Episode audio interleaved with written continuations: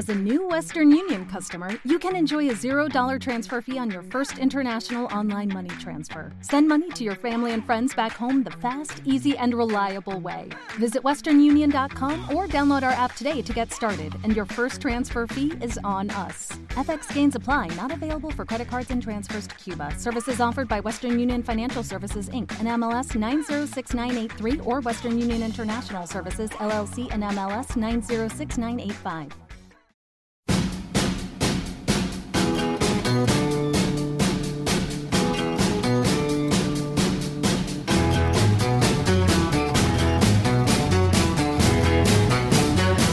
Hola, hola, yo soy Antonio Jiménez y esto es Nada más que música.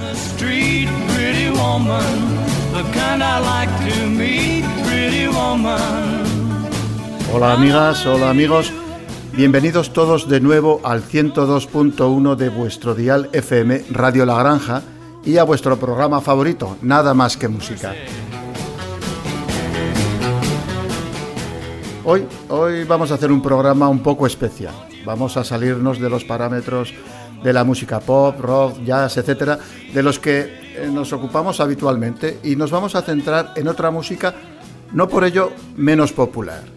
Como sabéis, seguramente el pasado día 13 de agosto falleció a los 86 años de edad el director de cine español Basilio Martín Patino. Basilio Martín Patino nació en Salamanca el 29 de octubre de 1930 fue compañero de promoción en la Escuela Oficial de Cine de Madrid de otros cineastas ilustres, con los que luchó contra la censura de Franco incansablemente. Hablamos de gente como Saura, Borao, Picasso, Summers, bueno, y un largo, un largo etcétera. A su talento debemos obras como Nueve cartas a Canciones para después de una guerra, Queridísimos verdugos y su última creación, Libre te quiero, un documental sobre el 15M un documental que rodó cámara en mano durante todos los días que esta buena gente estuvo acampada en la Puerta del Sol. En su vida tuvo innumerables problemas con la censura y esa decidida actitud por hacer cine que quería le empujaron a trabajar siempre al margen de la industria, sin importarle en absoluto los éxitos comerciales. Éxitos comerciales que, no obstante, obtuvo y de forma muy importante. Anarquista convencido, abandonó este mundo de la misma manera en que vivió, sereno y rebelde. Descanse en paz. Pero este es un programa de música y de música nos vamos a ocupar. Su película, como ya hemos mencionado anteriormente, Canciones para después de una guerra, realmente no es una película al uso, sino que es un, un documental que está basado en la España de la posguerra. Se realizó de forma clandestina en 1971, claro, no podía ser de otra manera y no fue estrenada hasta el 76, poco después de la muerte de Franco. La película consiste en una serie de imágenes de archivo, todas ellas previamente aprobadas por la censura, sobre las que se superponen canciones populares de la época con el fin de dar un segundo significado, a menudo y casi siempre satírico, claro, a lo que se muestra en la pantalla. Lo que vamos a hacer es repasar algunas de las canciones de la película y nos detendremos en la figura de los cantantes de la época. Veréis que tenemos para todos los gustos.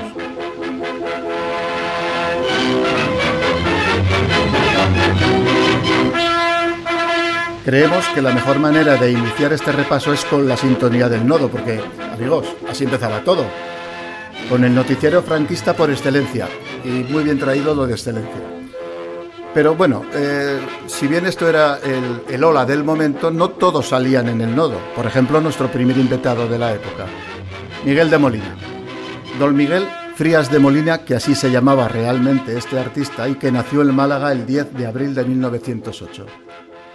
Fue en el 31 cuando decidió dedicarse al espectáculo cultivando un género para que realmente estaba especialmente dotado.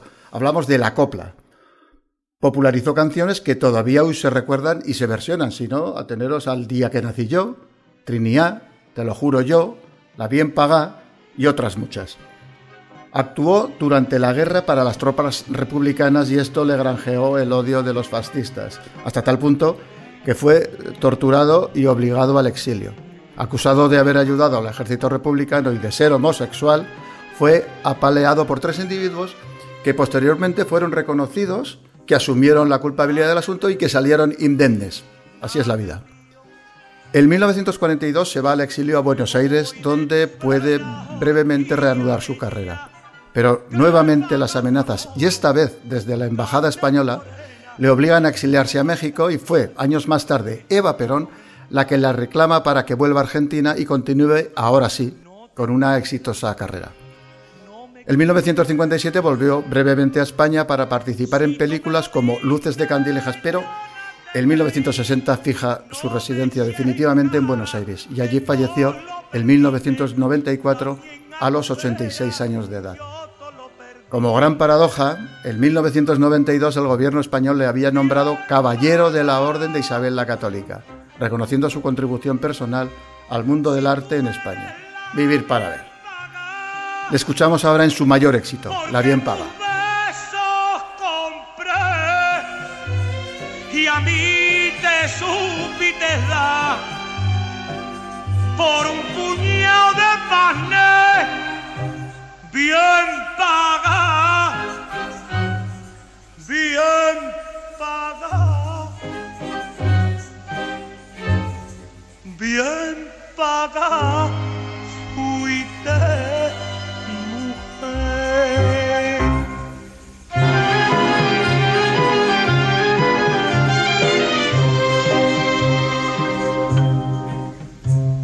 Engaño, quiero a otra. No creas por eso que te traicioné. No cayó en mis brazos, me dio solo un beso, el único beso que yo no pagué. Nada te pío, nada me llevo entre esas paredes dejo sepultar penas y alegría que te he dado y me y esas joyas que ahora pa' otro lucirá. Bien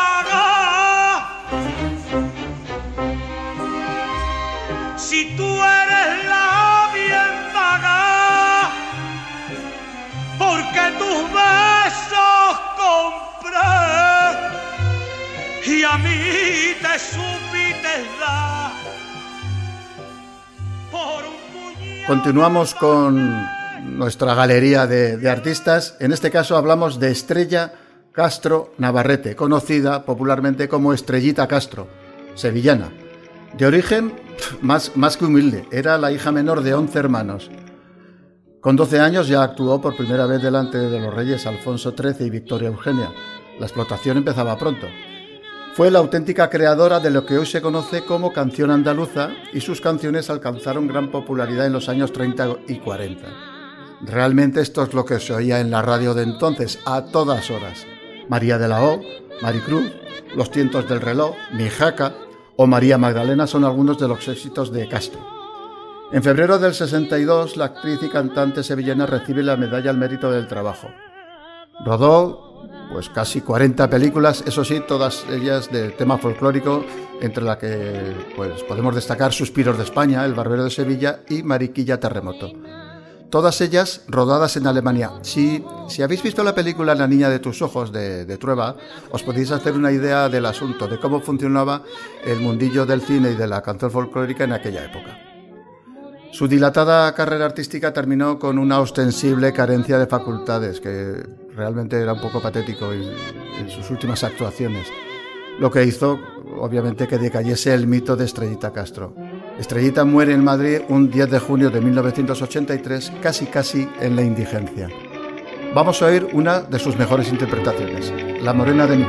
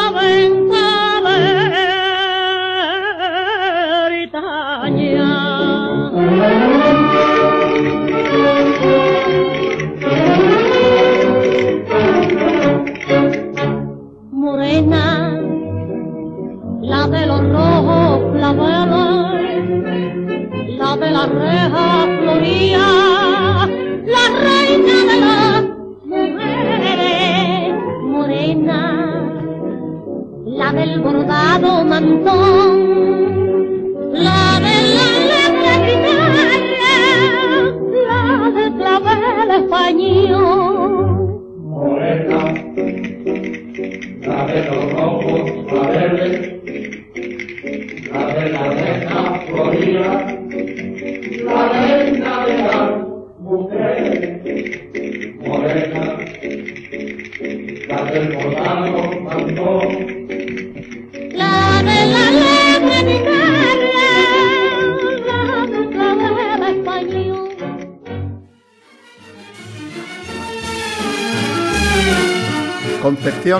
Piquer López. Para sus incondicionales, Doña Concha Piquer, que nació en Valencia el 13 de diciembre de 1906. Anteriormente comentábamos que Miguel de Molina había actuado durante la guerra para las tropas republicanas. Bien, pues Concha Piquer lo hizo para los nacionales. Y no le fue mal. Nació en el seno de una familia humilde que había tenido anteriormente cuatro hijos, todos los cuales habían muerto prematuramente. Cuando contaba 11 años, nuevamente vemos que las folclóricas son precoces. Hizo su estreno en el Teatro Sogueros de Valencia y en su carrera obtuvo numerosos éxitos tales como Ojos Verdes, Tatuaje y Sin embargo te quiero, En Tierra extraña y Lola Puñales. Casi todas ellas obra de los famosos, y eso sonará, Valverde, Quintero, León y Quiroga. Fue una estrella internacional, actuando en numerosas ocasiones en teatros de todo el mundo. De hecho, pasó cinco años en Estados Unidos cantando en Broadway. Viajaba siempre con un montón de baúles, los suyos y los de la casa, con ropa de cama, de mesa y similares, pues tenía la costumbre de alquilar una casa en el lugar donde estuviera de gira. Su marido acarreaba sistemáticamente dos baúles llenos de aceite de oliva. A raíz de todo esto, se acuñó la expresión famosísima que dice el baúl de la Piquer. Falleció en Madrid el 12 de diciembre de 1990. Y ya estamos escuchando su éxito internacional, Tatuaje. no la olvidé y para siempre voy marcado con este nombre de mujer.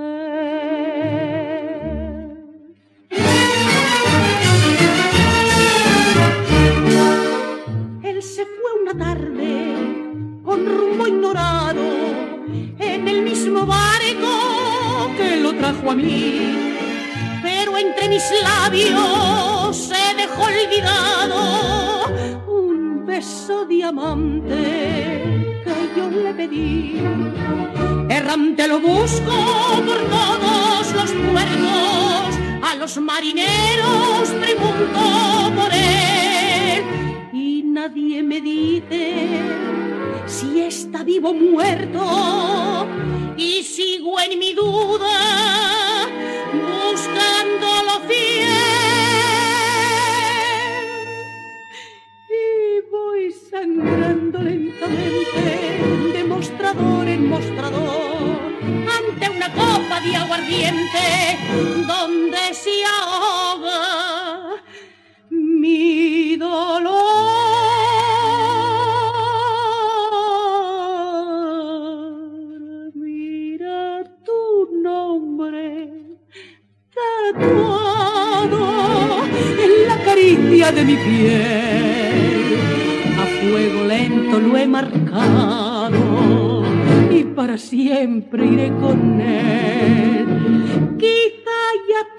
has olvidado,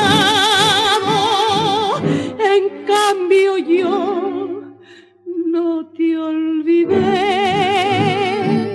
Y hasta que no te haya encontrado, sin descansar, te buscaré.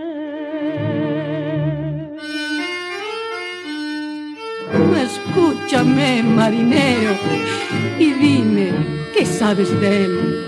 Era gallardo y altanero, y era más rubio que la miel. Mira su nombre de extranjero,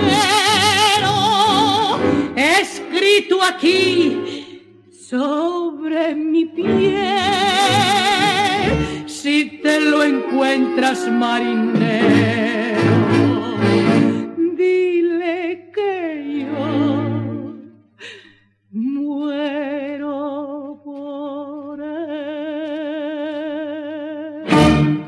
Y seguimos. Ángeles Moreno Gómez, conocida artísticamente como Lolita Sevilla, que nació en Sevilla el 20 de marzo de 1935.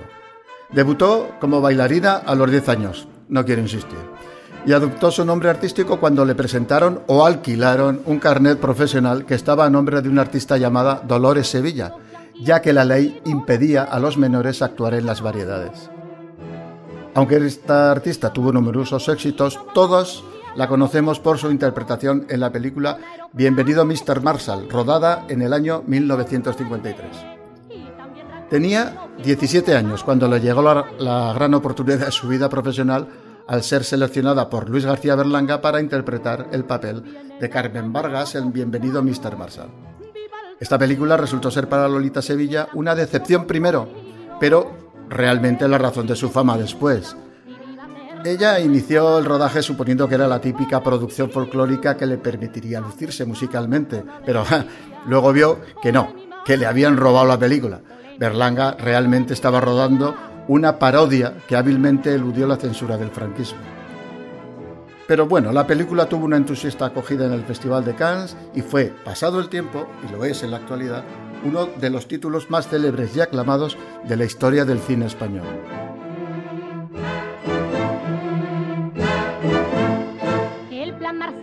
Lolita Sevilla falleció en Madrid el 16 de diciembre de 2013 a los 78 años. Y efectivamente, esto que estáis oyendo son las coplas de las divisas. Mejor corría y medias y camisa las mositas más presumía. Ay, ay, ay, americano, vienen a España guapos y. Viva el tronío de este gran pueblo con poderío. Ole Virginia y Michigan y viva Terza que no está más. Os recibimos americanos con alegría. Ole mi madre, ole mi suegra, ole mi tía. Americanos vienen a España guapos y sanos. Viva el tronío de este gran pueblo con poderío Ole Virginia y Michigan y viva Terza que no está mal. Os recibimos americanos con alegría. Ole mi madre, ole mi suegra, ole mi tía. Siento renacer el piso amor al saber que volverá. Cuando vuelvas a mi lado al fin, buscaré tu mirada. Celia Gámez Carrasco, Buenos Aires, 25 de agosto de 1905. Fue, la señora fue una actriz y bailarina hispano-argentina. Su primera actuación, como no, fue a los 14 años participando como vicetiple en el montaje de la revista Las Corsarias. Eh, su vida privada siempre dio mucho que hablar en la sociedad española de la época, debido a los rumores, bueno, reales o no, ya no, lo sé, de su promiscuidad en sus relaciones con los hombres. Uno de los más famosos fue el general Millán Astray, uno de los generales que se alzaron contra la Segunda República Española y que ocasionó la Guerra Civil Española en el 36. Al comenzar dicha guerra, Gámez se encontraba de gira con su compañía por territorio bajo control de la sublevación, a la que apoyó fervientemente durante la contienda. Esto, lógicamente, le permitió continuar con sus éxitos y su popularidad. Un tema suyo, ya hemos pasado, se burla del no pasarán, seguro que lo conocen todos, de las milicias republicanas y con sarcasmo, con mucho sarcasmo, hacia los derrotados llama a estos miserables al tiempo que se autoproclama facciosa. Mi enhorabuena, señora. Sus últimos años los vivió modestamente en una residencia de ancianos con la razón prácticamente perdida a causa de un progresivo Alzheimer. Oímos a Celia Gámez, puesto que estaba en la época, en uno de sus títulos más famosos, Mírame. Tus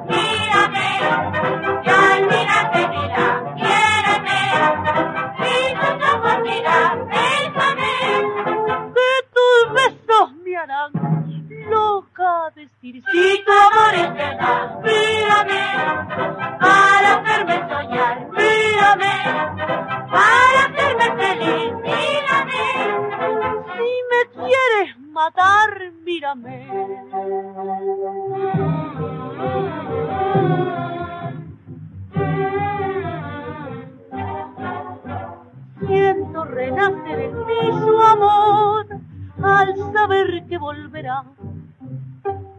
María Magdalena Dietrich, conocida por su nombre artístico Marlene Dietrich, fue la intérprete que inmortalizó la canción de la que vamos a hablar ahora, ni más ni menos que Lili Marlene. Y me voy a permitir la licencia de, en este caso, no hablar tanto de Marlene Dietrich, esta artista merece un espacio propio, sino de la canción de Lili Marlene. Y es que eh, en pocas ocasiones una canción ha trascendido a dos bandos enfrentados en una guerra atroz como lo fue la Segunda Guerra Mundial. En 1937 se publicó por primera vez el poema Lili Marlene y se trata de una historia de amor y de una triste despedida. Un joven que ha entregado su corazón a, una, otra joven y debe partir para el frente. En el 38 se le puso música al texto y al año siguiente una joven y desconocida Lily Anderson grabó el primer disco de Lily Marley. Los nazis prohibieron la canción porque les parecía que tenía un carácter funesto. A Rommel le gustó tanto la canción que pidió que se emitiera habitualmente en las emisoras de radio que escuchaban sus soldados. Claro que eh, debido a la potencia de estas emisoras, la música también era escuchada por los soldados aliados. De esta manera, e independientemente del frente, la canción se tarareaba en las trincheras en todos los idiomas. Durante la Segunda Guerra Mundial se elaboró una versión española que fue cantado por los soldados de la División Azul.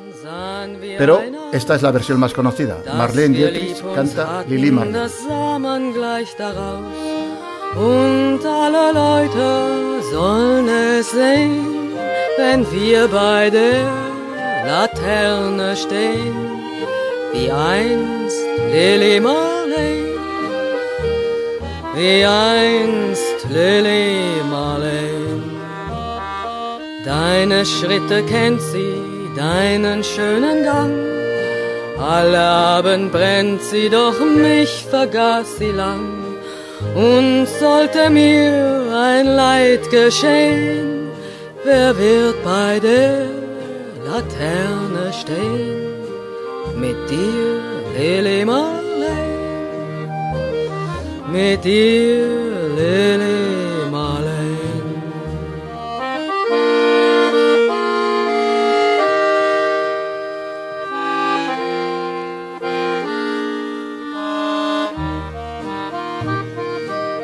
Aus dem stillen Raume, aus der Erde Grund, hebt sich wie im Traume dein verliebter Mund. Wenn sich die späten Nebel drehen, wer wird bei der Laterne stehen? Mit dir, Lili Marley, mit dir,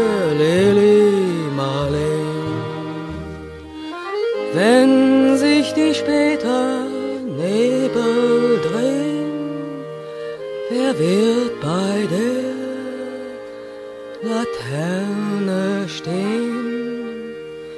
Mit dir, Lili Marley, mit dir,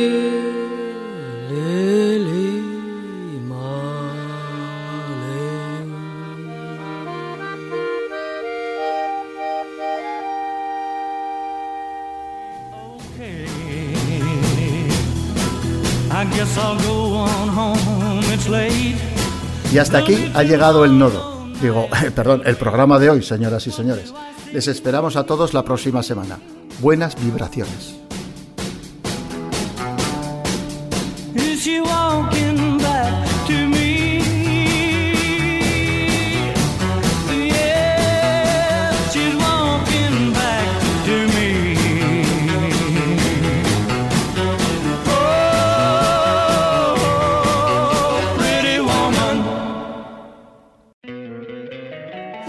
Encantaría tener 100 dólares extra en tu bolsillo?